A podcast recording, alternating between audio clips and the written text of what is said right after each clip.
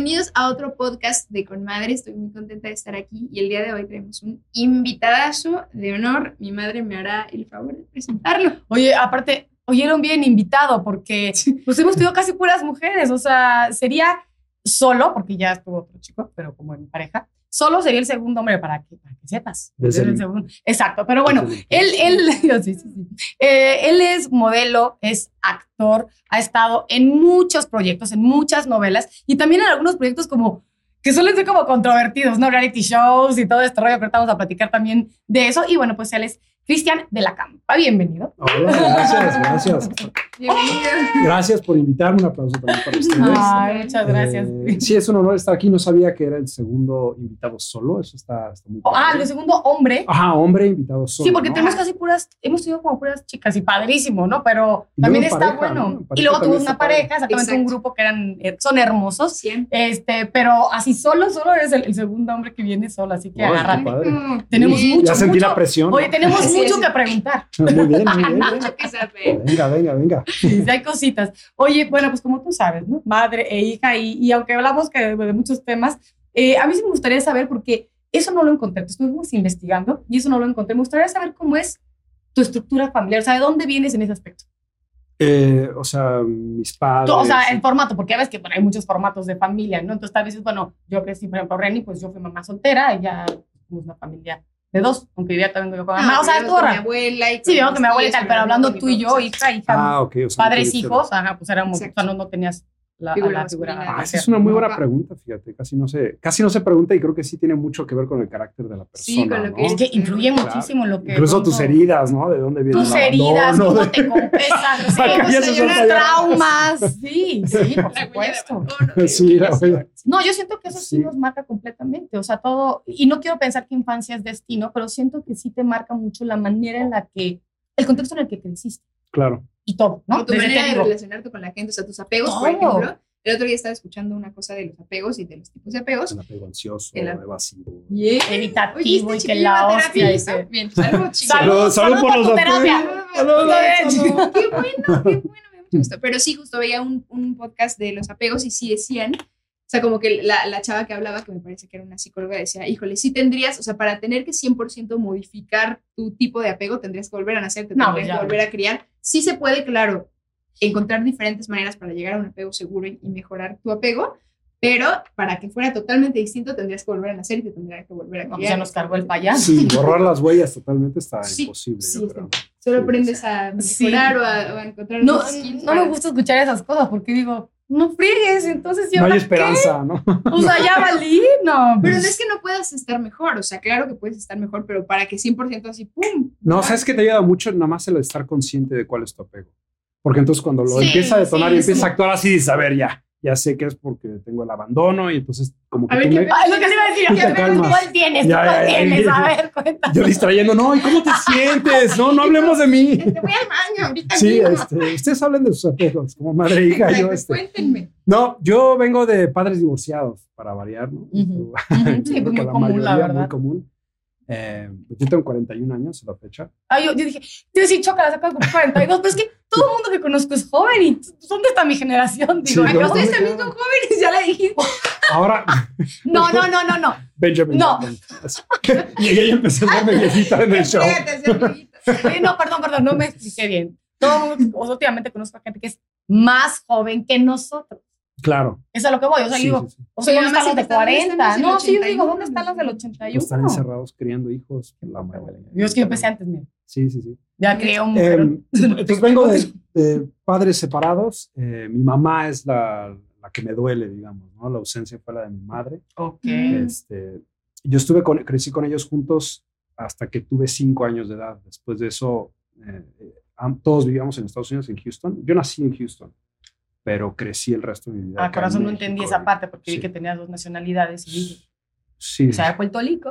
¿O qué pasa? Ok, Puerto ok. No, no, no, nacido allá, pero bueno, al, al divorciarse mis papás, mi papá se quiere regresar a México, mi papá es mexicano, mi mamá es americana.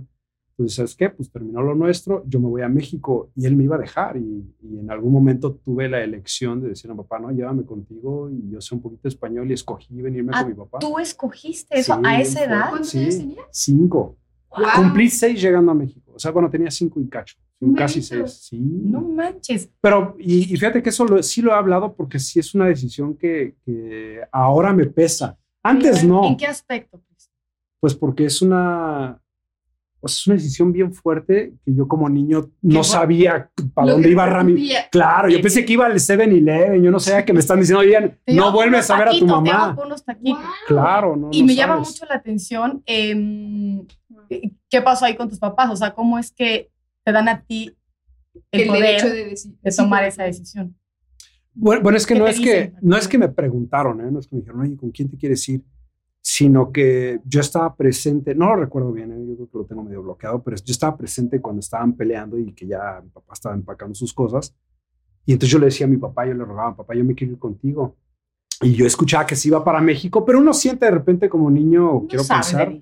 O se va de, se va de vacaciones, yo quiero ir con mi no papá a la la magnitud de la situación. Exacto, no sabes que te estás diciendo un adiós a una persona importante, ¿no? Entonces yo le decía, papá, llévame contigo. Y me acuerdo muy bien, de, de lo poco que me acuerdo es que le decía, yo sé hablar español y la única palabra que decía era conejo. Y le decía, mira, conejo, papá, Ay, voy a conejo. Llorar. Sí, qué hermoso. Deja tomaba varias. Ay, Y No. entonces terminó, pues terminó llevándome con él. Me llevó con él, eh, nos venimos por tierra en una carretera, eh, veníamos escuchando Fleetwood Mac, que es una super banda y suena. Y ahora me la, la escucho y Yo que de con- Claro. Yo creo que era de Estados Unidos, chiquillo, porque no me Sí, sí, sí, sí son gringos. Pero yo creo que si te pongo una canción es súper famosa Ok, y, ok. y- de hecho, corre bien. No, no es cierto. no, no tengo ese poder. Este, pero, ¿Tú qué sabes, Arthur? Pero, pero sí, entonces, eh, pues una experiencia dulce amarga, ¿no? Me, me conecté mucho con mi papá, pero en esa decisión, pues dejé a mi mamá y viví sin ella hasta como a los 19 la volví a ver. Wow. Sí. ¿Y tenías contacto de alguna manera? O sea, como se escribían algo en algún momento. Hubo como tres años, eh, yo creo que habrán sido como los 12, 13, 14, como por ahí, mis 12, 13, 14, que nos mandó un papá de vacaciones y pues íbamos a pasar tiempo con ella y luego, ya sabes, las vacaciones largas de verano, ¿no? Claro. Pero ¿sabes qué? Que eso, eso también es una cosa difícil de digerir porque ¿qué pasa? Que si tú no tienes a la mamá, te quedas con los primeros cinco años de vida, que es cuando formas tus ideas de lo que es una madre. Pero entonces, ¿qué pasa? Si te ausentas durante un periodo largo y de repente empiezas a visitarla como la tía divertida que te compra cosas y te pasea, pues se convierte en eso, en una tía divertida y pierde La figura materna. la figura materna, que es lo que tenías en los cinco. Entonces de repente ya no, o sea, sí me daba gusto verla, pero me daba el mismo gusto verla que, o sea, no sentía la maternidad, ¿me entiendes? Sentía que estaba visitando a alguien que me paseaba y me llevaba a los, eh, es que vivía en Las Vegas.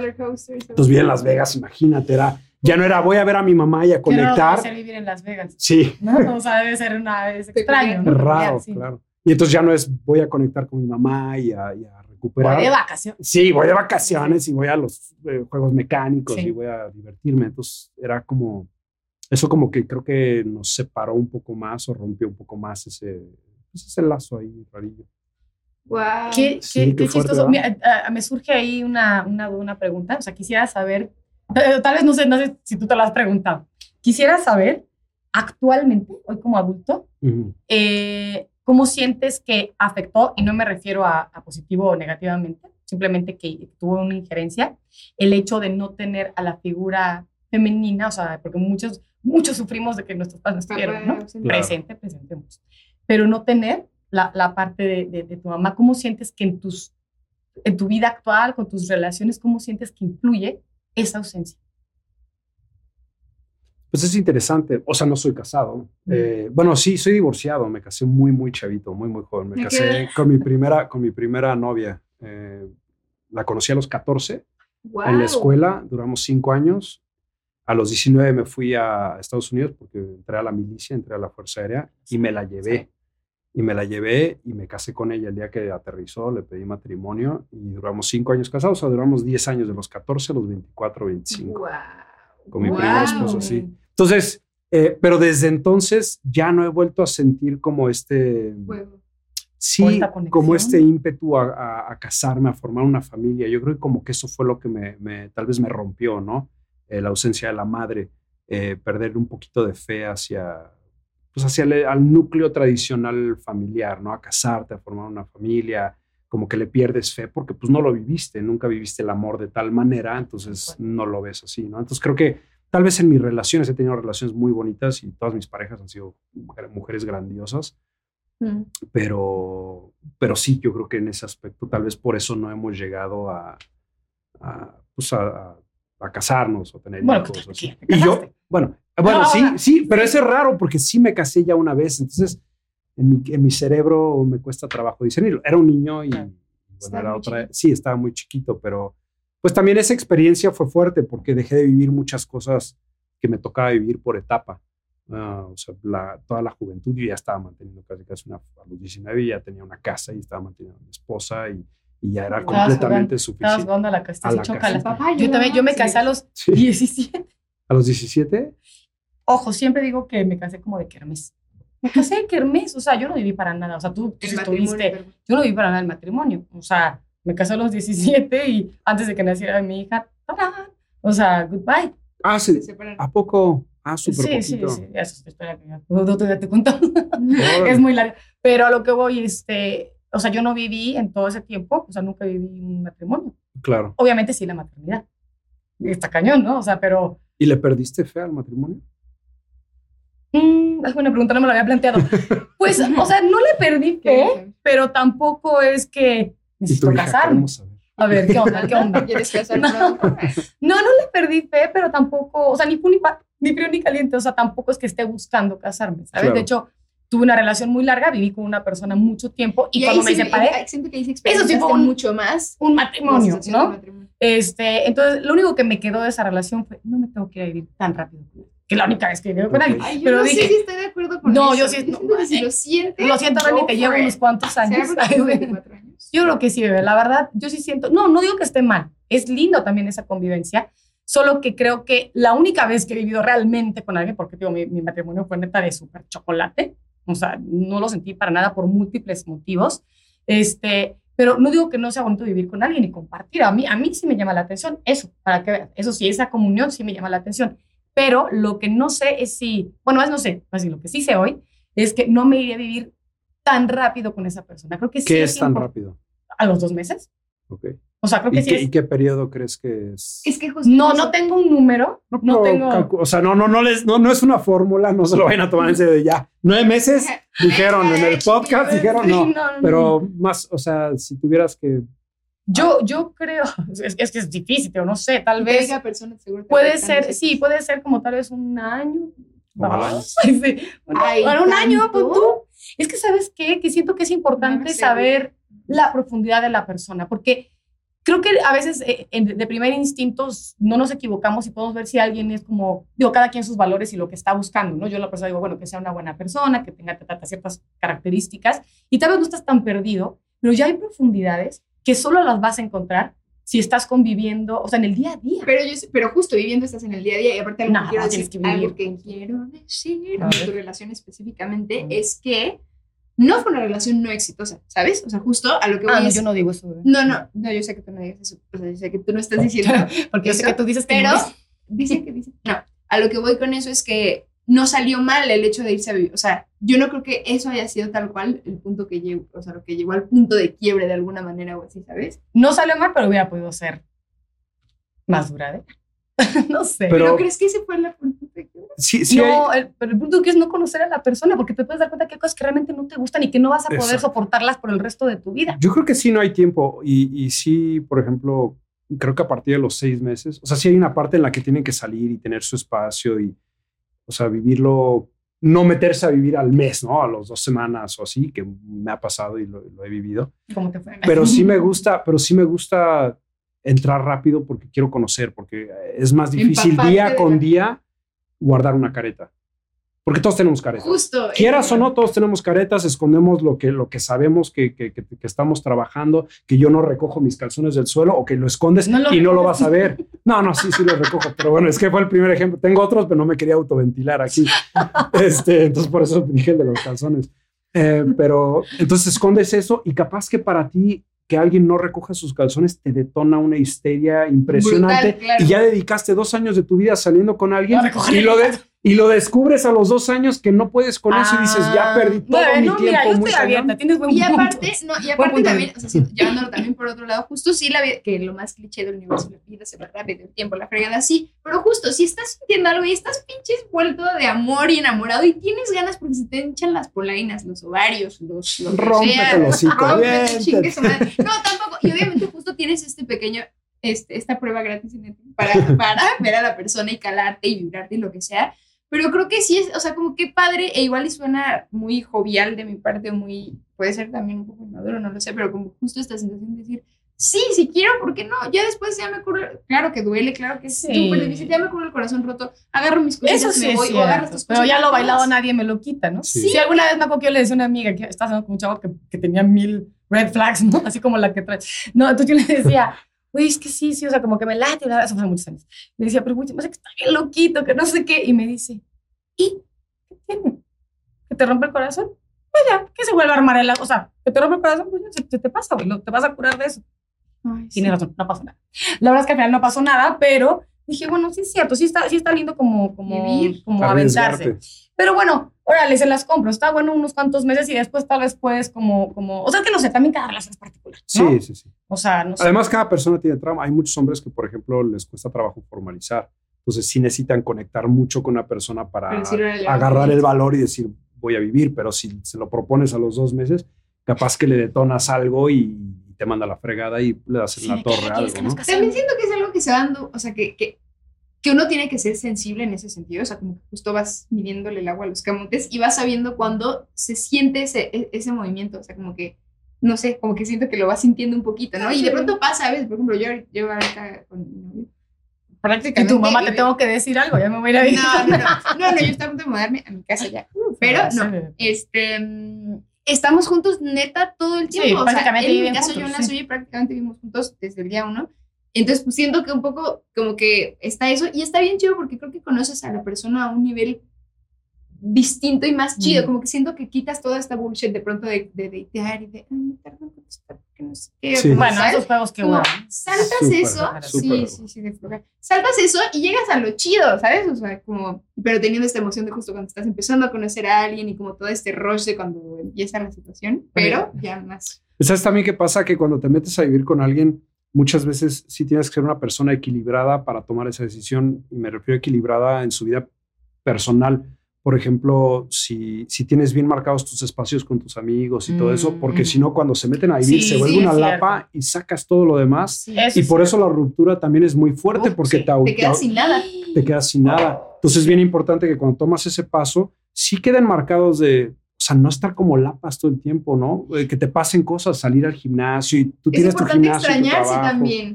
Extrañarse, claro, que te pasen cosas a ti para que llegues y me las Me platiques, cuentes. porque si estamos todo el día juntos, ¿qué nos contamos? O sea, Oye, pero me imagino que llegaste a esto que me estás diciendo después de un tiempecito, ¿no? Porque, porque hay veces que siempre caemos, o sea, muchas veces yo creo que todos aquí hemos caído en eso, en que tu pareja se convierte en sí, tu todo, ¿no? Pero de pronto pasa el tiempo, por ejemplo, yo ahorita que tuve, bueno, ahorita ya hace un ratito, pues, pero cuando me separé, no es que yo me hubiera aislado del mundo, pero sí me di cuenta que sí descuidé mucho esa parte Claro. de amigos, por ejemplo. sí, sí, es lo que más se descuida. O sea, y, y, y la verdad es que aparte es una parte, es, es esa es un área de tu vida divina. O sea, es, es, es divertida, tal. Ahorita apenas estoy así recuperándola, ¿no? O sea, recuperándola. Y la verdad es que ahorita apenas como que empiezo a, a decir, ay, qué fregón, sí, mañana tengo estos casos amigos, tengo tal. Y digo, está horrible dejarlo. Sí. O sea, está feo dejarlo, la verdad. Sí, sí, sí. Por ejemplo, en mi, en mi caso, yo no soy tan, tan, tan sociable. Yo la verdad soy muy hogareño y me encanta estar en mi casa, pero sí necesito mi espacio dentro de mi casa.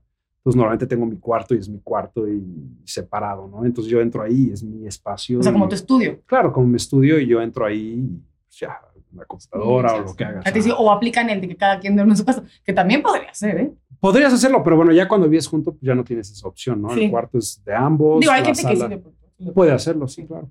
Sí, sí, entonces a mí no me afecta tanto eso de la parte de los amigos y de descuidarlo, pero por ejemplo con ellas sí me doy cuenta que de repente sí dejan todo y pues quieren estar conmigo y se vuelve como una casa y se vuelve muy hogareño, pero pues, si ya no tienes... Ya no Y en un tienes una inicio está bonito, porque pues en el, el enamoramiento, pues sí, Claro. obviamente te, te atonta, es un rollo que andas como, como drogado y es No, Esas mariposas y este rollo. Y, o sea, y la verdad es que está, eh, sí es una etapa bien bonita porque cuando, cuando llevas mucho tiempo sin sentirla, se nos diga.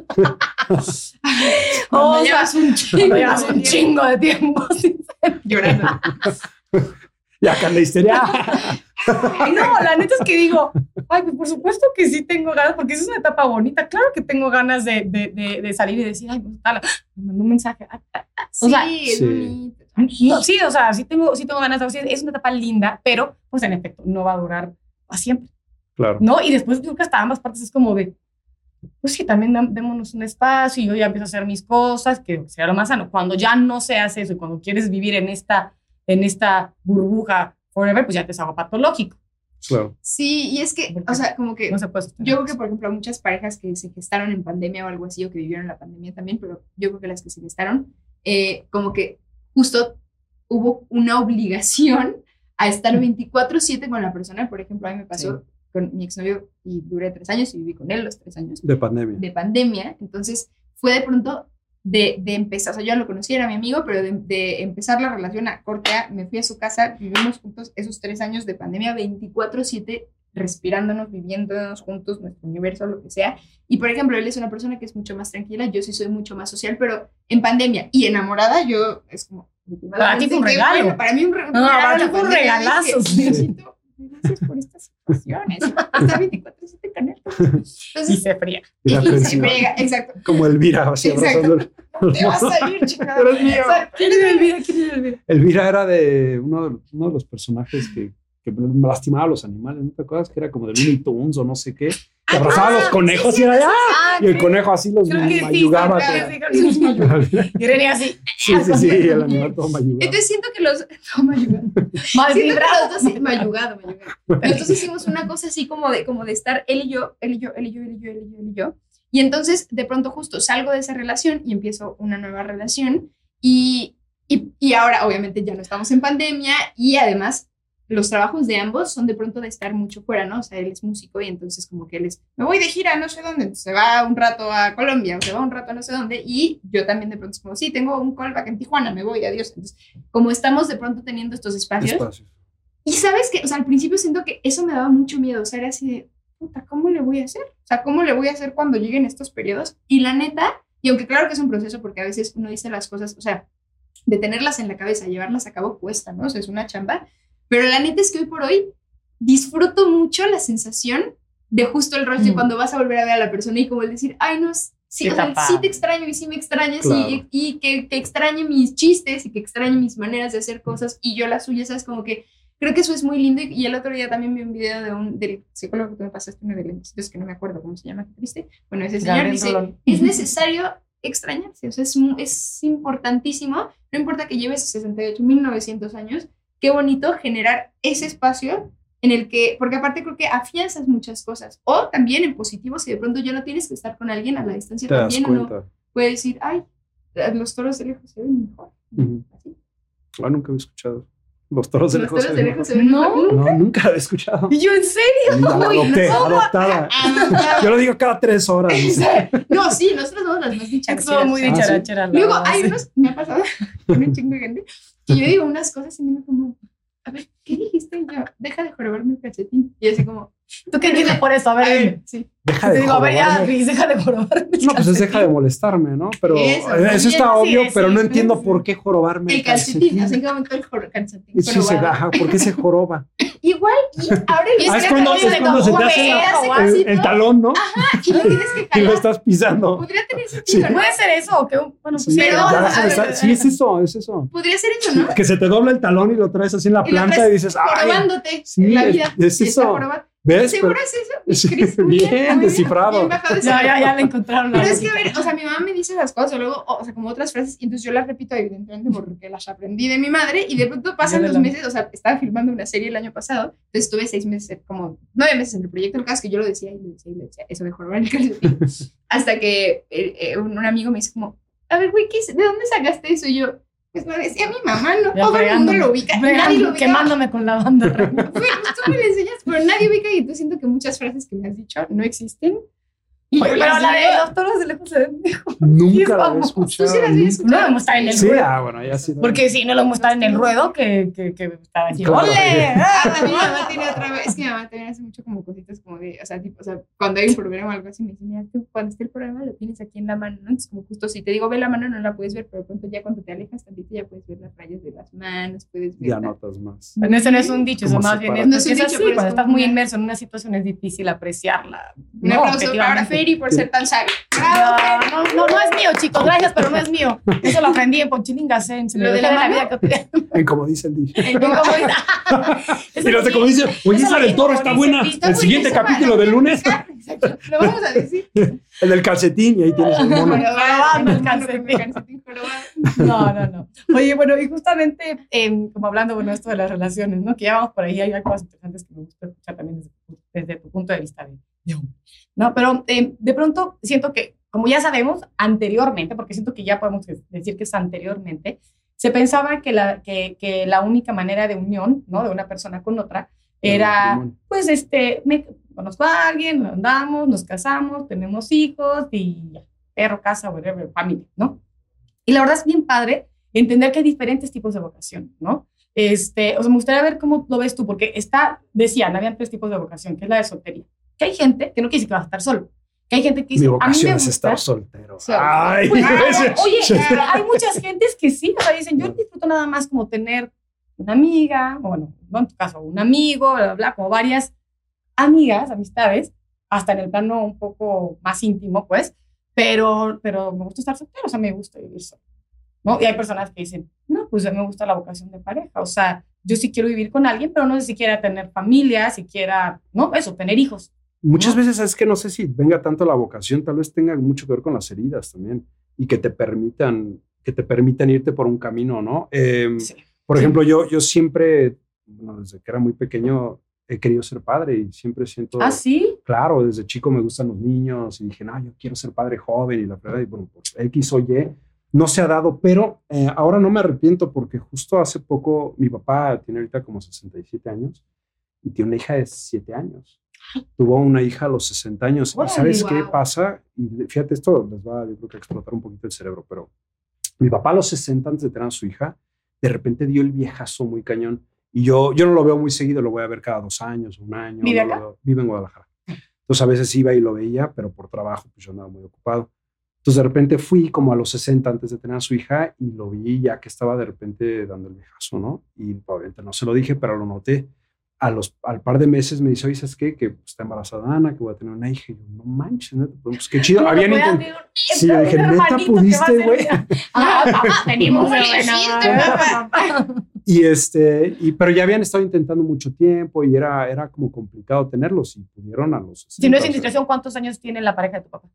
eh, es más joven, eh, le llevan, sí, sí se llevan mucho, se llevan como 20 tantos. O sea, Ok. tendría, también estaba grande ya Para tener. dentro de, sí, pues 42 o 40, o no sé, tendría por ahí.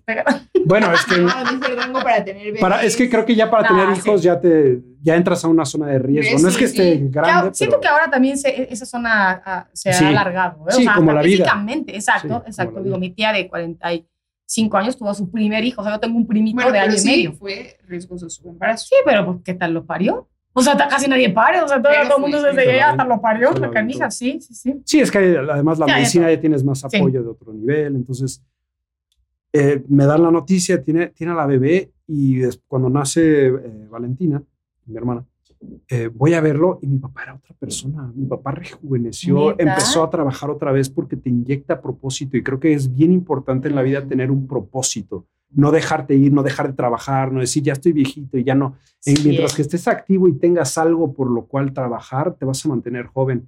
Y es impresionante cómo rejuveneció mi papá. Ahora, No mi papá conmigo, y esta es otra, esto es ahí viene la explosión, que es algo que me cambió a mí. Eh, conmigo no fue un papá presente. Él, él, eh, para mí es mi, mi persona favorita en el mundo, pero era una persona que siempre estaba trabajando porque era papá soltero. Entonces siempre era, él fue comandante de la Federal de Caminos, eh, fue eh, guardaespaldas de- del presidente de Ernesto Cedillo. Entonces ah, siempre fue un cuate que pues, estaba nada trabajando, entonces por eso no estuvo presente conmigo. Entonces a nivel padre era un buen ejemplo en cuanto a un hombre trabajador, pero realmente no, no tuve el cariño, no tuve el apoyo.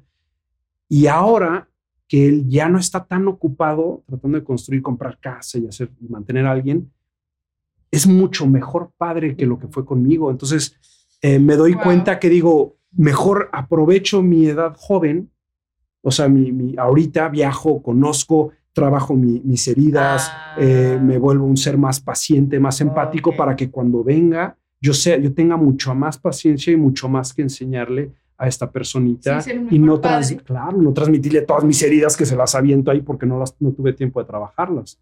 Eso está muy bien.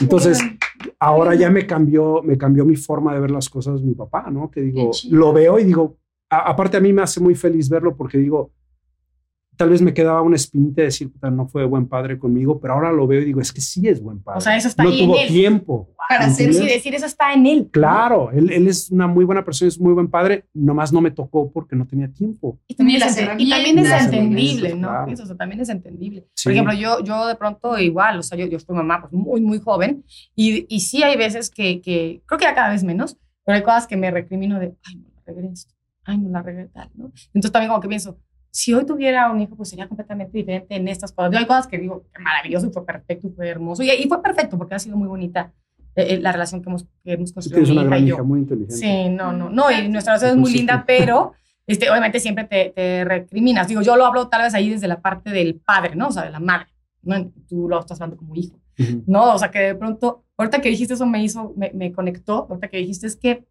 eh, mejor lo disfruto, bueno, pero también me imagino que tu papá lo disfrutas, o sea, hoy, Claro. ¿no? claro. O sea, porque están los dos vivos, sí, sí, sí. ¿no? Entonces de pronto yo ahorita, cuando a veces pienso, alguna, en algún momento era de, ay, es que yo en esto no, no lo hice muy bien y tal, la regué en esto, ta, ta, ta, y dije, güey, mi está viva, yo estoy viva. O sea, lo que no me gustó que hice en ese momento lo puedo cambiar. Claro. Y hoy lo disfruto y hoy lo cambié. Sé que son diferentes momentos y tal, pero... o lo puedes mi- explicar, Sí, no, eso ya está... ¿no? 100%. No, y mi mamá justo, o sea, creo que a veces, o sea, como creo que es muy difícil a veces pedir perdón, ¿no? Pedir disculpas con respecto a cosas que uno la caqueteó, que no hizo bien, que lo que sea. Y justo creo que mi mamá, que además como lección me lo ha dejado, pero ella ha sabido acercarse a mí en momentos con cosas muy específicas, decirme como, oye, Reni, esto no me gustó, la verdad te pido una disculpa, te pido disculpas porque esto no lo pienso, pero en ese momento tal. Y también entender eso, o sea, creo que como hijo uno tiene que recordar que los papás también son personas que están haciendo, co- o sea, que están viviendo y que están tratando de ser mejores y que están tratando justo de sanar ciertas heridas y que eso, aunque uno tenga una chamba y que intentes hacer una chamba de, de justo ir a terapia, tratar de mejorar en lo que puedo mejorar, tratar de entender, claro que vas a hacer 100%, o sea, vas a hacer un cambio de cero a, a, a mil y vas a poder ser definitivamente un mejor padre y un tal, pero de todos modos habrán cosas que tendrás Claro. que lidiar y que tendrás y que la Que no estás cajetearás preparado que, para- que no estás preparado, claro, y alguna herida 100%. que va a despertar en algún momento y vas a decir madre, a ver, tengo que acomodar esto, pero sí, o sea, como que eso creo que como hijo algo chido es y algo como también justo en, en honor al amor que uno le tiene a sus papás, eso que tú haces, por ejemplo, esto que estás diciendo de tu papá, es decir, lo estás viendo como un humano, o sea, lo estás humanizando, porque a veces a los papás nos volvemos superhéroes, que no la pueden cagar nunca. Se ¿no? tiene el título de padre y entonces es eso, y no es... Y ah, con esa no. vara mides, es como, güey, tienes que ser pinches perfecto porque tú eres un pinche superhéroe, ¿no? Y de pronto el humanizarlos y decir, bueno, igual en ese momento no tenía, no podía darse el tiempo de ciertas cosas, no tenía las herramientas para hacer tal, pero veo la persona chida que es y el esfuerzo que sí hizo, ¿no? O sea, porque al final del día uno hace lo que puede con lo que tiene en ese momento. Sí, y si proyectas, por ejemplo, lo que conoces de él o lo que aprecias ahora a esta edad de, de- de esa persona que quieres, entonces lo traduces y es la misma persona realmente, ¿no? Nomás que no tenía tiempo, nomás que estaba haciendo otras cosas y pues por eso no te dio lo que te tenía que dar. Entonces es más fácil soltar eso de decir, ah, es que nunca me peló, nunca esto. Y ahí dices, ah, ok, ya suelta porque Pues también un poco como, como perdonar porque viene del entendimiento, ¿no? Claro, sí es lo que te decía, cuando haces consciente algo, ya con eso ya sanaste una gran parte, ¿me entiendes? No tienes que trascenderlo del todo, pero ya al hacer consciente las cosas ya, ya te cachas y poco a poco lo vas corrigiendo si es que se necesita corregir. ya avanzaste, ya diste pasos en ese aspecto, ya mejoraste como persona también igual al, al, al hacer conscientes las cosas. Yo creo que sí ya es como un subí un subí un peldañito, ¿no? Además, es, es- eran otras épocas, por ejemplo, mi papá, no, obviamente no es de nuestra generación, pero era una generación bien difícil, Sí. porque era una generación que no tenía terapia, era una generación que, donde los roles estaban sumamente marcados. Marcados. eh, donde si quieren desde el machismo o desde como quieren estaba muy bien marcado todo y, y los hombres no podían eh, expresar sus sentimientos, Eh, las mujeres tampoco, porque tenían que estar en la cocina y callarse o lo que fuera, ¿no? No sé qué ideas tenían, pero eran ideas muy marcadas que, que, que ahora ya se han ido rompiendo. Por ejemplo, papá- mi papá fue por, lo llevé a terapia mía. Ah, yo te quería yo le iba- preguntar, sí, o sea, sí, accedió, porque hay muchos padres que... Que no. padres- o sea, a mi, papá yo creo que ni por... No, y fue una cosa, fue una cosa impresionante. Eh, hice una cosa que se llama constelación familiar. Ah, sí, Ok, sí hemos de constelado. conocer. Eh, y normalmente las constelaciones se hacen sin la persona presente. Ujú, ujú. Ajá, porque es un proceso sumamente rudo y vas a destapar cosas. Y lo haces con figurí. Bueno, no les quiero platicar porque medio arruinas la experiencia, ¿no? Pero lo haces con elementos que, que simbolizan a la otra persona. Bueno, yo lo hice con mi papá, pero frente a frente. Y, le- y no le expliqué más o menos lo que iba a pasar. Él jamás había asistido a terapia, pero, pero yo le dije, güey, traigo cosas rotas que necesito sanar y te necesito, güey. Entonces accedió a ir y es una experiencia sumamente fuerte porque em, tal vez les pueda contar un poquito de lo que pasó. En la terapia, esa la tomé en Guadalajara y fuimos y lo primero que, que hace ella es, bueno, hay algo que se quieran decir, no, pues nada, ¿no? Mi papá es sumamente militar, de hecho dice, Ajá. a ver, tú párate ahí y tú párate acá y estamos a una distancia, pues más o menos ahí está la cámara. Sí, no, mi papá casi, casi, no, casi, nomás no me hizo así. Señor, sí, señor. Sí, sí, nomás no me hizo así porque. Y aparte yo también militar, entonces. Sí, pero bueno, sí, sí, sí. Pero yo ya actor, entonces yo ya más consciente de mis sentimientos, ya he desbloqueado Ya has tenido más cosas. contacto con tu parte emocional. Claro, ya, ya, ya me permito soltar cosas y, y aceptar mis emociones. Él no, él sumamente rígido, ¿no? Entonces dice, ok, no se diga nada, quédense ahí, este, voltéense a ver a los ojos.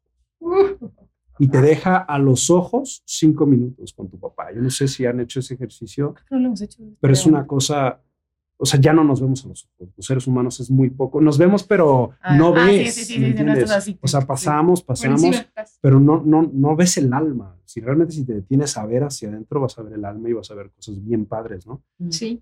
Y, y todo eso que no se dicen empieza a, surgir y te empiezan a salir emociones. Es un ejercicio actoral muy famoso, de hecho.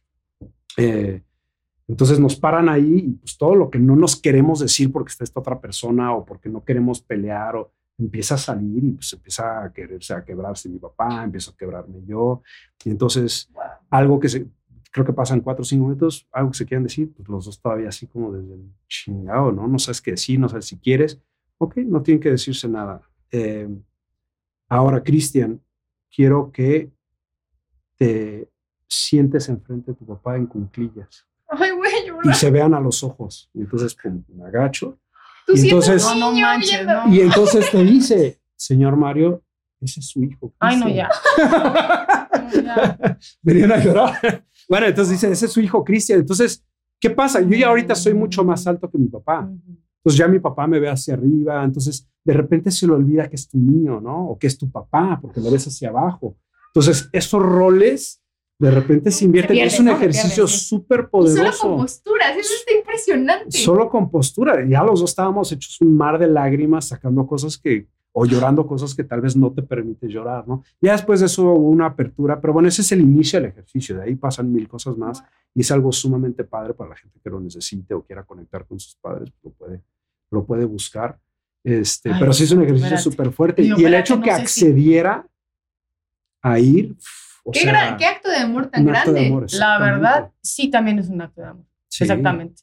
Y como padre está cañón. O sea, yo creo que cuando te mueve el hecho de decir, necesito mejorar como ser humano para ser mejor padre, digo, ojo, también es importante trabajarlo para ti, pero... No, pero y fue movido Eh, por el amor, o sea, por lo que sí. tú le dijiste, pa, te Claro, necesito. necesito, claro. Sí. Para Y no no- pensé que fuera. me llama, me llama mucho la atención porque te digo, yo veo a la gente de esa generación y está, bueno, y todavía y, y más para acá, o sea, más jóvenes. Sí. también, y es como de, o sea, me acuerdo de mis amiguitos, todavía puedo ver alguno por ahí, es como de, nah, nah, que hueva, no, yo ni estoy Yo no estoy loco. loco. O sea, es la típica respuesta, ¿no? Yo no estoy loco. Es como, ah, o sea, no estás entendiendo nada, güey. Pero aparte también, por, por otra parte, justo como que me genera eso, o sea, me, me, me, me da mucha esperanza y suena muy chido, o sea, como de pronto creo que, eh, o sea, bueno, en la vida hablamos de, de cosas de pronto que están tristes y que están mal y que como cosas que, es- que es imposible cambiar, pero por otra parte, justo la parte luminosa, creo que, por ejemplo, escucharte me da mucha emoción el decir, creo que sí hay un movimiento de personas que, que queremos estar mejor y Sí. que queremos ser mejores personas para el mundo y para la gente que tenemos al lado y por nosotros mismos también, Claro. porque, pues sí, o sea, de pronto No, sí.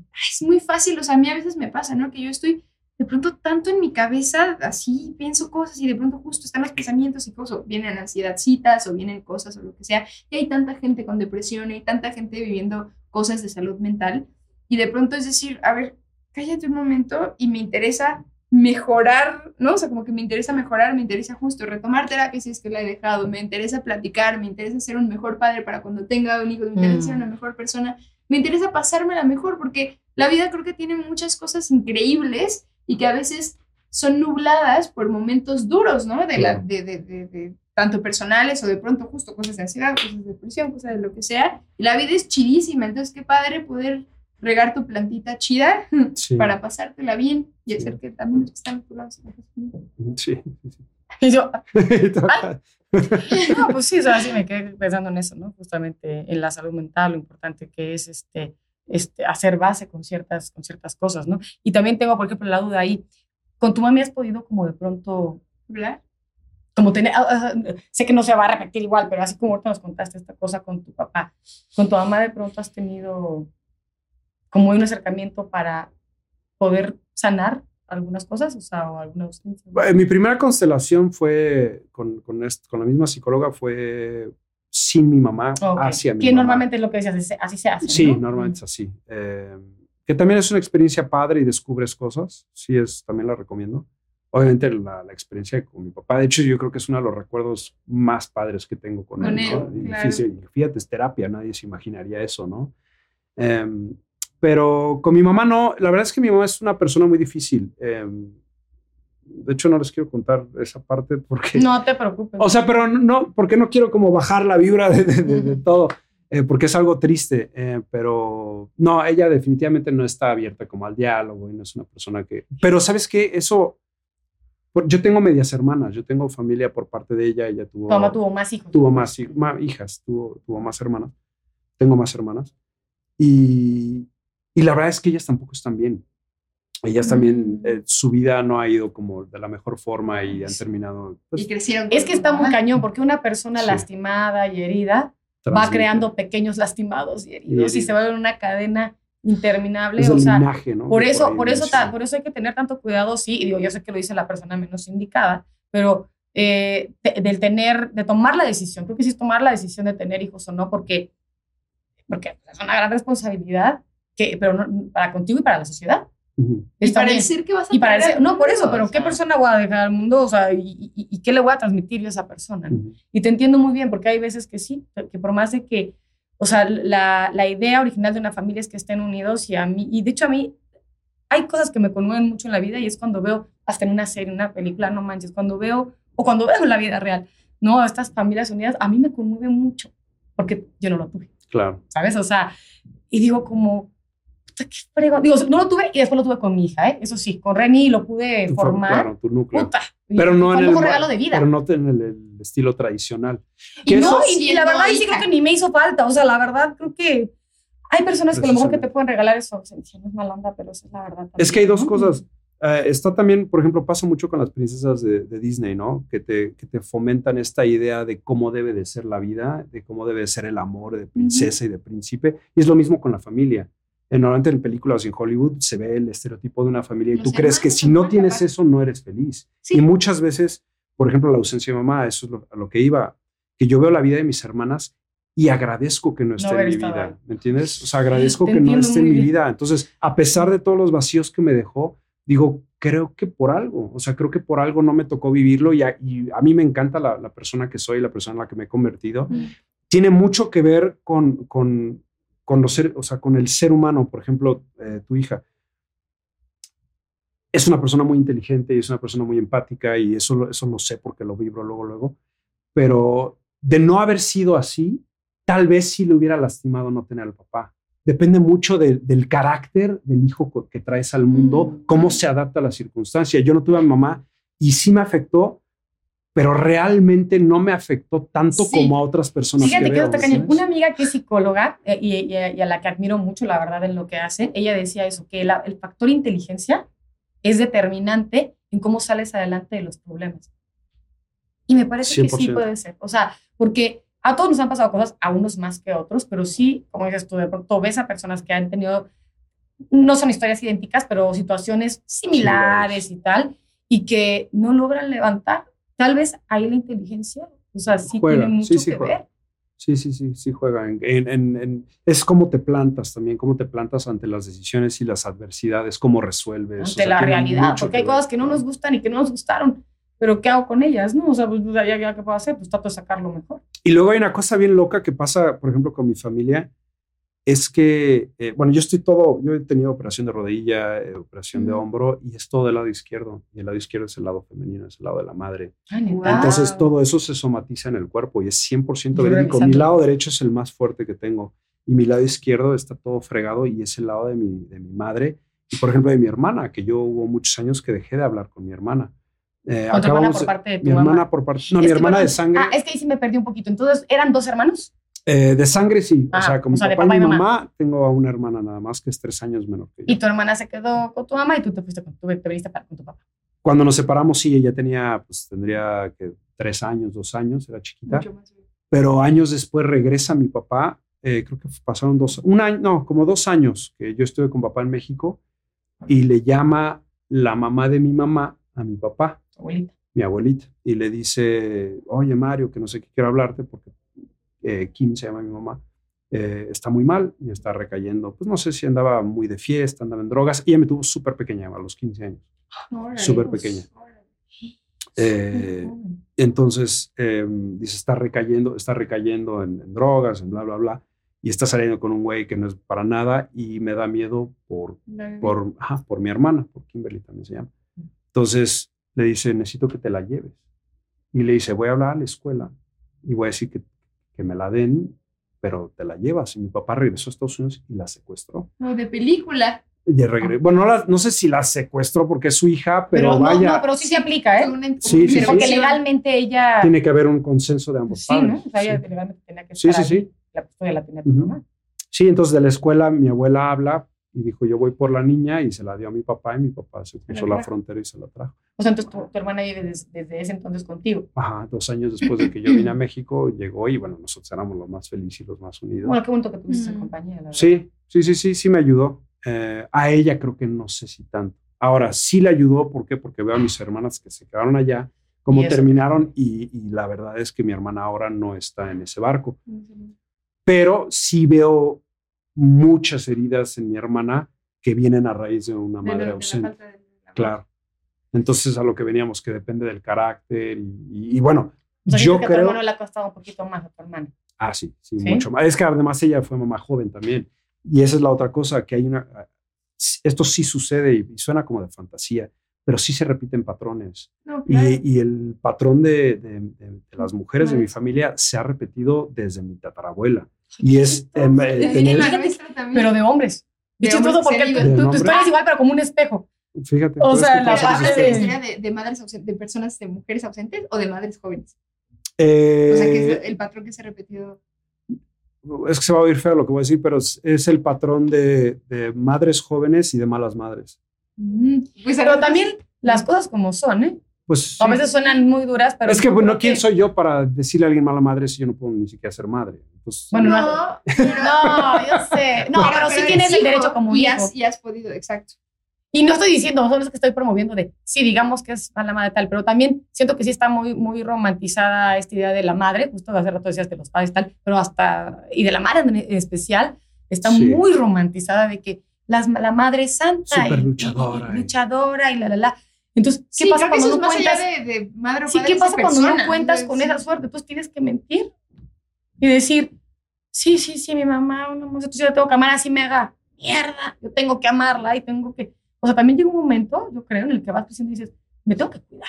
claro. Es esa famosa, creo que le llaman maternizarte, paternizarte, no sé cómo le llaman la verdad en psicología, pero que llega un punto que dices, ok, si a mí ya no me cuidaron, X o Y, o los dos personas, cuando yo era chiquito, cuando yo necesitaba de ellos, hoy me tengo a mí. Y si llega un punto que te tienes que hacer responsable de ti cuidarte. De hecho, les voy a contar esto que tal vez, no sé si venga al caso no, pero eh, fue algo estamos. que me ayudó para, para igual reparar esta, de- dentro de mi búsqueda de sanación, de sanar lo de la madre.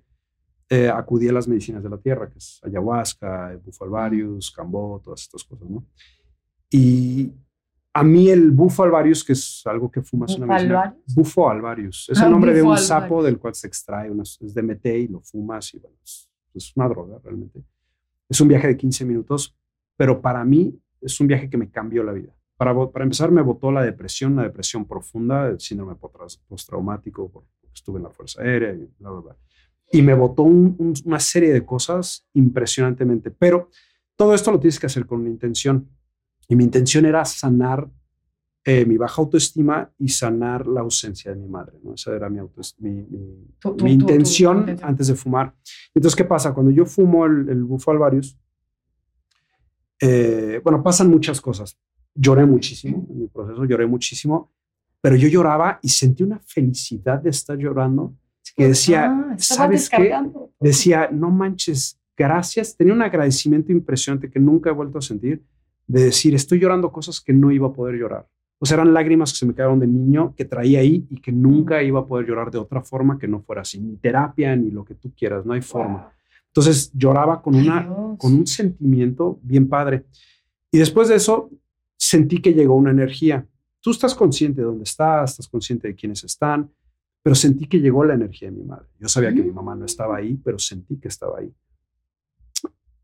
Y yo, y a pesar de que yo sabía que ella no estaba pres- físicamente presente, yo sabía que todo lo que yo le dijera a esa bola de energía le iba a llegar de alguna forma u otra. Entonces, ¿qué pasa? que aunque no le llegue, yo no sé si le llega o no, que aunque no le llegue, lo que yo estoy diciendo viene 100% desde mi verdad y del corazón, porque es como si estuviera presente ahí. ¿Me entiendes? No es desde la mentira. Entonces, hablé y le dije, te, te disculpo por no haber estado, entiendo que tenías tu proceso y bla, bla, bla. Y entonces en algún momento empecé a sentir cómo esa bola de energía se va y me empecé a sentir sumamente solo, así, me empecé a hacer chiquito. Había cinco personas cercanas a mí en el proceso y me empecé a hacer chiquito y me empecé a sentir solo. Y yo creo que las personas vieron mi lenguaje corporal y me abrazaron Ay, en ese momento manches. y empecé a sentir así, Gracias a esas personas. empecé a sentir así como físicamente el amor, cómo, cómo me llenaba. ¿Y qué pasa? ¿Qué, ¿Cuál fue mi aprendizaje de eso? Y el mensaje que me dio fue que a pesar de que no te hayan dado amor, no sirve a que no lo puedas obtener hoy de otra fuente. O sea, que no porque tu mamá no te lo dio, no te puedas llenar tú de amor de, otras, fuentes. personas. Exacto. Claro. Eso lo hablaba con la psicóloga justamente. Me decía, es que aunque no tuviese tu madre, la puedes tener en otras En otras presentaciones, formas. de Claro. otras figuras. El, el amor es amor. Eso es un salvavidas también. Sí. Es para cuando no tenemos muy buena relación con nosotros. O sea, es como un salvavidas. Claro. ¿no? Decir, ah, ok, no, ya valió mamitas esto. O sea, tengo la posibilidad de tener estos apapachos como. De llenarme. Claro. Sí, sí, sí. Entonces fue un, un momento en el cual me, me ayudó mucho a entender que, que las heridas que me dejó mi mamá, pues sí, son heridas que están presentes, pero que no significa que tenga que ir por la vida sin amor. Y cuando lo haces consciente, es que te- es lo que te digo, haces consciente las cosas, entonces te duelen menos y ya no pasas esas heridas a otras personas. Y yo creo que las heridas, o sea, o las, entonces ya, o las heridas o las cicatrices van a estar siempre ahí porque no es que te dé Alzheimer y que te olvides, tal vez ya no van sangrando todo Claro. el tiempo, ¿no? Sí, sí, sí. Fíjate que ahorita que estás platicando eso hay algo que me llama la atención porque decía, yo vengo de, yo venía de un shock, ¿no? Postraumático y demás. Viene esta situación, este- este- esta, histo- esta historia que nos estás contando que está muy interesante, muy. eh, ¿Crees que eso ayudó a este cambio de vida que tuviste con respecto a tu profesión? Porque pasaste de una cosa, ¿no? O sea, de lo que estoy viendo ahí también, o sea, que fuiste, ¿no? Piloto este, de la Fuerza Aérea, lo estoy diciendo bien. Eh, ¿Cómo, fui- es? fui- ¿Cómo es? Eh, eh, no, sí, sí, sí, Ah, sí, no sé. Fui, eh, fui mecánico, sí tengo licencia Es de que, vi, es que después vi eso que tú dijiste. Yo quiero volar, voy a ser mecánico. Sí. Ah, es sea, que eso me Eso dijeron. está muy cotorro. O sea, Sí, sí, sí. y que No, vos dijiste, ah, no, este no es el camino. Sí, dije, chino, era por aquí. No, la verdad es que me mintieron los reclutadores. Yo les dije, "Oye, yo quiero volar aviones, ¿qué tengo que hacer? Y ellos, Los vendedores. ah, claro, me vendieron la posición que necesitaban llenar, que eran mecánicos, y me lo vendieron así, no, aquí tienes que empezar desde cero y bla, bla, bla. Y yo entré a ser mecánico y ya después descubrí que no, que había otras formas de hacerlo y ya era tarde y dije, bueno, Sí, vi que ya te embarcaste aquí hace cuántos años Sí. de estar ahí, ¿no? seis años, entonces ya dije, bueno, pues ya ni modo. Yo estoy aquí últimamente. sí, eh, Se- yo- seguimos grabando. ¿Estamos se corté a la garbancha. Entonces, este, eh, sí, eh, ah, lo que me decías de la actuación, pues todo esto fue posterior a que yo ya era actor. De hecho, ah, agradezco mucho convertirme en actor y, fue algo que yo nunca, nunca, No o sea, a mí no me gusta, hasta la fecha no me gusta tomarme fotos, Eh, eso tiene que ver con la autoestima y todo eso. No me gusta tomar fotos, lo hago porque, pues, la- desgraciadamente, para que me contraten en la actuación necesito followers y necesito estar presente, pero si fuera por mí, yo no tendría ni No siquiera harías, redes. ajá. Claro, no tendría redes. Pero, ¿qué pasa? Que cuando yo vengo del entrenamiento militar, después de seis años de ser militar, eh, de, estar en, de estar en guerra, me tocó estar en, en zonas de guerra, Eso está muy cañón. ¿no crees? eh, se, me, se me llega esta oportunidad de ser actor y yo, yo digo que no, yo de una dije que no, yo, yo iba a entrar al FBI, yo estudié criminología, estoy, tengo- estoy graduado, yo iba a entrar al película. FBI. Sí, sí. Por favor, tienes que regresar y seguir hablar de esto más. No, sí, sigámosle porque ya estamos aquí ahorita. Digo, ya, total. ¿qué más? Pero yo regreso a las veces que Ok, quiera. Eh, me la estoy pasando muy bien. Mm, Igualmente, muchas gracias. Entonces, eh, ¿qué pasa? Que, que de repente se me da la actuación, yo digo que no, que no, que no, pero es muy insistente la actuación al llegar a mi vida. Y la gente que estaba a mi alrededor en ese momento, que, que eran modelos y así, me decían, oye, es que todos nosotros queremos estar ahí. Y todos nosotros rogamos porque Ah, Televisa o sea, el modelo quería pasar, o sea, muchos modelos quieren pasar a, Claro. esa, a esa parte. Es como el, esto es un La mientras tanto, que es una claro. transición. Sí, sí, sí. Todos quieren estar en la tele y ganar dinero y bla, bla. Entonces, Bueno, ¿quién no quiere ganar dinero? Entonces, Todos, claro, claro. Entonces me decían, oye, pues no, te, está, o sea, te están literalmente buscando. a- no, eso no pasa, güey. Nosotros tenemos que ir a pelearnos un lugar para entrar al CEA o para hacer. wow. Entonces me metieron eso a la cabeza, ¿no? De que tal vez el universo. Y dije, bueno, pues tal vez el universo. qué bonito lo escuchaste. sí. Ajá. Y dije, lo voy a probar. Entonces hablé con el señor Cobo, le digo, va, lo pruebo, pero la verdad es que yo soy una persona sumamente seria y si esto no me llena a los dos meses, por favor, Uy. déjame salirme y no quiero que haya. Eh, sin, sin malos sentimientos. Sí, no, déjame malos- salirme así Y chido. que digan, no, no te puedes salir al Sí, contrato, sí, sí, qué sé yo, ¿no? Déjame reconocer que esto no es lo mío y salirme. Entonces, ¿qué pasa? Que cuando llego con un entrenamiento militar, llego a un entrenamiento en donde en aquella época, cuando yo pasé por la milicia, sí se permitía golpearte. ahorita ya no. Pero antes sí te podían pegar, te pueden dar una patada. No, no obviamente no te van a romper las costillas, pero sí te, dan, sí, te quieren sacar el dice, carácter. Te mueven para no dejar marcas. Sí. Te ponen pomada y todo después, pero... Pero, Pero no, o sea, eran golpes como para sacar tu, o sea, para, para llevarte a un límite y que tú controlaras ese límite. ¿Por qué? Porque toda la milicia es autocontrol. Autocontrol de la es como, adrenalina. si no lo pierdas, no te emputes. No Exacto, una cachetada y... No, y también que veas lo que veas. Y aguantarte imagino, y, ¿no? no decir nada. Y sí, señor, lo hago, sí, señor. Pero estás por dentro de pues. Entonces es, es, es contener. Entonces llego a la actuación, que es lo opuesto, que es Sí, es- sacar. Ábrete, llora, grita. güey. Claro, y llego y, ok, primer ejercicio, ella va a hacer como que te pega, no te va a pegar y tú lloras. Y yo, ah, su madre. pega, Si yo no lloro. pega. No, yo Si a mí sí. no me duele, yo no lloro. Pégame, hombre. No, yo, o sea, aunque me pegara, no iba a llorar por lo que yo traía aprendido. Claro. Pero entonces, ¿qué pasa? Que me, me encontré con este choque y lo que más me preocupó fue que dije, oye, yo traigo un bloqueo emocional y eso no debe de ser sano. O sea, que yo, yo hasta esa edad, hasta yo creo que al entrar al SEA, que entré a los 30, 31 años, no había llorado. Yo creo que había, había llorado una vez en mi vida. Y las dos. ¿Es en Claro, serio? Claro. O sea, no, no había llorado. O No, sea, te. No, entonces, ¿qué pasa? Que ahora ya tengo que llorar eh, así Sí, tres mandar- veces por corte. y- Oye, ¿Cómo le haces? eh? Así, ahora- Qué padre, porque por lo visto siempre ha sido una persona con una capacidad, justo hablando de inteligencia, o sea, con una inteligencia muy peculiar con respecto a tu ser. O sea, aún a pesar de haber tenido ciertos bloqueos de lo que dices como emocionales o lo que sea, una persona que se ha permitido escucharse y decir, a ver, uy, igual esto no está Y cambiar, ¿no? O sea, Porque eso es, yo creo que de lo más difícil, el darse cuenta de uno mismo, o sea, como de uno mismo de ciertas cosas y permitirse hacerlo diferente. O sea, siempre has tenido como ese de impulso romperlo. de, ha sido maleable en ese aspecto, o sea, ha sido este, flexible. Sí, sí, inclusive en la carrera que pues de repente tiene cosas que no me gustan, pues creo que me adapto y digo, bueno, no pasa nada, ¿no? Hago un personaje y... Ah, ¿y qué pasa? Que entonces empiezo acá y, y encuentro, encuentro las, empiezo a, a jugar con mis emociones y veo que es algo que se trabaja, es, algo, es un músculo y entre más te permites sentir, ahora ya veo una película y me, se me empiezan a lagrimar los ojos porque ya no traigo los bloqueos y digo, qué chido, porque eso venimos, venimos a sentir, venimos Ay, a llorar, sí. no, no venimos a venir a hacer la vida todo rudo y, y nunca llorar y nunca hacer nada. Entonces, pero ¿qué es lo más cañón de todo?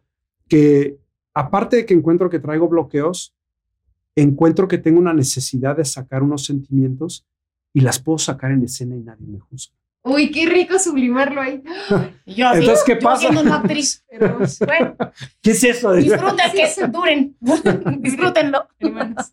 Sí, entonces tienes la oportunidad de, de desgastarte y sacar todo, todo esto que tiendes a guardar en escena y al Claro. contrario, en vez de juzgarte, Te es no, qué actorazo", y, qué- y tú acá hecho mierda. y, "Ay, sí". Gracias en tu casa. Wow. Entonces, digo, no sé, eh, para mí es muy catártico y es muy, muy padre usar eso.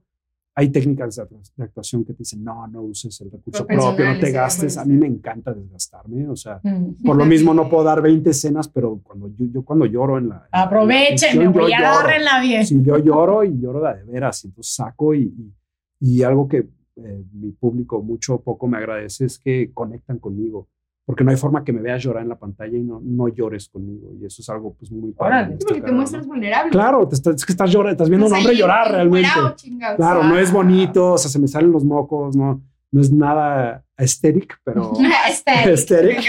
no es nada pero, pero, pero conectas, ¿me entiendes? O sea, es, es- es real y, y lo padre es ser real.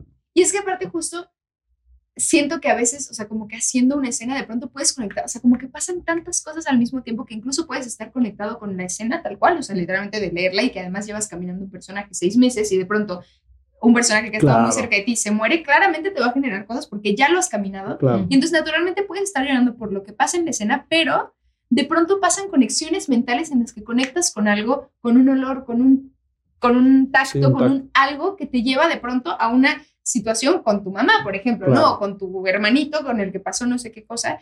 Y justo a mí, por ejemplo, me ha pasado, ay, perdón, ya me estabas extendiendo un chorro, pero bueno, me ha pasado más bien. Nos avisan. Sí, sí, sí, no, ya no sé. Siento que hay mucho que Pero nada, o sea que, pues por eso tienes que regresar. Yo regreso cuando Sí. ustedes me digan. o sea. Pero me ha pasado justo como que el recurso de, de drenar algo, más lo he hecho como en, en proceso de, de, de preparación, o sea, justo como en clases me ha pasado más, o sea, justo ya trabajando, trato de no, a menos que neta en ese momento me esté pasando, pasando algo muy peculiar y que pueda decir, ah, bueno, justo aquí, mire, voy a dejarme como gordo en tobogán, pero más bien en proceso de preparación me ha sucedido y que fue un abrazo a la vida. Cuando troné con mi primer noviecito. Este, neta, yo estaba, pues evidentemente estaba muy triste, fue la primera persona de la que pues me enamoré en muy, este, adol- este como adolescente y primer amor y todo esto, pero mm, me acuerdo que estaba en clases eh, de teatro, justo estaba estudiando la carrera y teníamos como ejercicios, me pasó con danza, teníamos como ejercicios de Mm, pronto, o sea, era como mezcla, exacto, como corporales. Entonces nos ponían como justo rolitas y entonces un ejercicio para la maestra cuando empezando a calentar era eso, era como que ponía la canción y era haz lo que tu cuerpo, lo que sea que quiera hacer tu cuerpo, hazlo. Si quieres ir al piso, gritar, saltar, encuadrarte, hacer lo que sea, hazlo. No, pues yo neta decía ya que llegue, ya quería que llegara el para poder experimentarlo porque era una cosa tan pinches bonita y era un espacio en el que me sentía justo Seguro. cuidada también por mis compañeros y just, sí, justo, o sea, como, y no juzgada porque Claro. podía llorar, podía gritar, podía, podía imaginarme al güey enfrente y despedirme de él 60 veces si quería, Claro, tocarlo. cada vez tocarlo y llorarle y hacerme bolita y gritar, ¿sabes? Y era, te lo juro que fue un gran, o sea, fue para mí una gran ayuda, o sea, hasta terapéuticamente, casi, casi que justo mis maestros siempre me decían, aquí no es terapia, pero a veces pasa un poquito que llega, que tratas, porque estás, al final del día tú eres tu instrumento, ¿no? Entonces, tratas con cosas tuyas, pero me sirvió mucho el poder tener ese espacio en el que por medio del cuerpo y de las emociones y de la música y del arte, Pudiera sanar. sublimé, sí, ese proceso de ese, de mi primer heartbreak de la vida. Órale. Pues es que, digo, qué bonito. El arte siempre, o sea, te digo, yo no soy actriz, pero bailé por mucho tiempo y lo he dicho ya en, en otras ocasiones, incluso acá, ¿no? O sea, a mí el hecho de bailar, me- yo creo que yo, yo no tenía ni la menor idea y me salvó en un momento específico de la vida, o sea, y me inyectó felicidad y me dio, y fue como mi, mi sanación. O sea, todo, todo eso, o sea, porque aparte de lo que decíamos, también como meditar, estás ahí, cuando estás bailando, tú tienes que estar, eh, porque bailar en pareja, ¿no? O sea, tienes que estar este, muy consciente de lo que hace el otro y tal, y estás concentrado y tal, y además te da gozo, te da, entonces, el arte siempre va a ayudar a, a, a, pues, a sublimar cosas. ¿no? Nada más liberas endorfinas. Y... Sí, tengo que empezar a bailar. pues. tengo que bailar más Ay, seguido, ya lo a propósito, dice. sí. Yo, tomate, Sí, sí, yo sí. mi mamá siempre le he dicho, toma, o sea, yo a todo el mundo le digo, aunque no hayas tomado un Sí. taller, aunque no te guste la actuación, tienes que tomar aunque sea Sí. un taller de actuación en tu vida porque creo que te cambia el enfoque de las cosas. Justo hasta eso que dices, de pronto el permitirte llorar si quieres o permitirte sentir, que a veces estamos acostumbrados a, ay, no siento, no pasa nada, no pasa nada. no pasa nada", y de pronto en la actuación es como, no, no, no. Pasa. Sí, pasa, chingada. Sí, sí. vea por ello, tío. Ya por ello. Sí, está padre. Oye, Oiga, yo no, no, pues, que estés acá. Es que exacto, Ay, yo no, tengo chorro cosas que bien. Pero ¿sabes qué preguntar. podemos hacer? Eh, no sé dónde posteen esto o cómo esté, pero si la gente quiere, pues que comenten si quieren que haya Sí, segunda parte. obvio. Y si sí, pues, Aparte habíamos quedado con el señor productor que dijo que sí, que, que hay con ciertas personas que vamos a estar No sé, como un especial. Ah, Porque sí, hay, hay cosas que me Sí. interesaba preguntarte. que No, ya no te bueno, hay mucho Sí, material. que me interesaba, pero, este, pero nos fuimos de La hoja otros lados. Sí, sí. Y yo, mira, El pergamino. Como la raíz cuadrada. Es ese. No, es que me, me ok, agarraron me voy a poner me voy a. Va, sí, Oye, pero gracias por venir. Neta, eres una persona sí. chidísima. Tienes, me, me, me, me gusta mucho como la manera en la que abordas, en la que nos has contado que has abordado diferentes puntos de tu vida. Creo que eres una persona sensible y eso se puede sentir una persona inteligente también. Gracias por abrirte con nosotras y pues qué chido que nos. No, gracias a ustedes. Es más de una mano. Ay, qué lindo. Igualmente, de verdad que un placer conocerte y me dio mucho gusto, algo sin planificarlo, pero tu apertura. Y digo, yo estuve ahí investigando, estuvimos René y yo investigando acerca de ti y salen muchas cosas profesionales y no encontré tanto de tu vida personal. Fíjate que en mi Insta hay, pero en los lives. Y Ah, fíjate que no me metí, ah, justo en Insta. por ahí, Insta si no tienen interés, pueden stalkearme y entrar a los Insta. He hablado de cosas sumamente fuertes. He sido criticado por cosas de las Ah, que sí, hablo personales. ok. Porque hablé de la depresión, de síndrome postraumático, que normalmente los artistas no se ven vulnerables en ese aspecto, pero a mí me Ay, valió. hablé de las medicinas, hablé de mi experiencia con el bufo. Entonces, sí hay cosas, pero creo que como están escondidas ahí en el IG, pues no se ven mucho. Pero si quieren, ahí métase a, a buscarlo y lo. Bueno, pues personalmente qué lindo haberte conocido y, cono y, o sea, sin conocernos, o sea, fue como conocer una parte como tan profunda tuya Sí. y tan bonita que siempre nos ayuda, porque aparte nos reflejamos, ¿no? De pronto decir, ah, yo también he sentido esto, ah, ok, y ah, y, y esto me puede ayudar, entonces gracias. No, no, no. Muchas gracias. Bye, gracias Bye. Nos vemos en la próxima.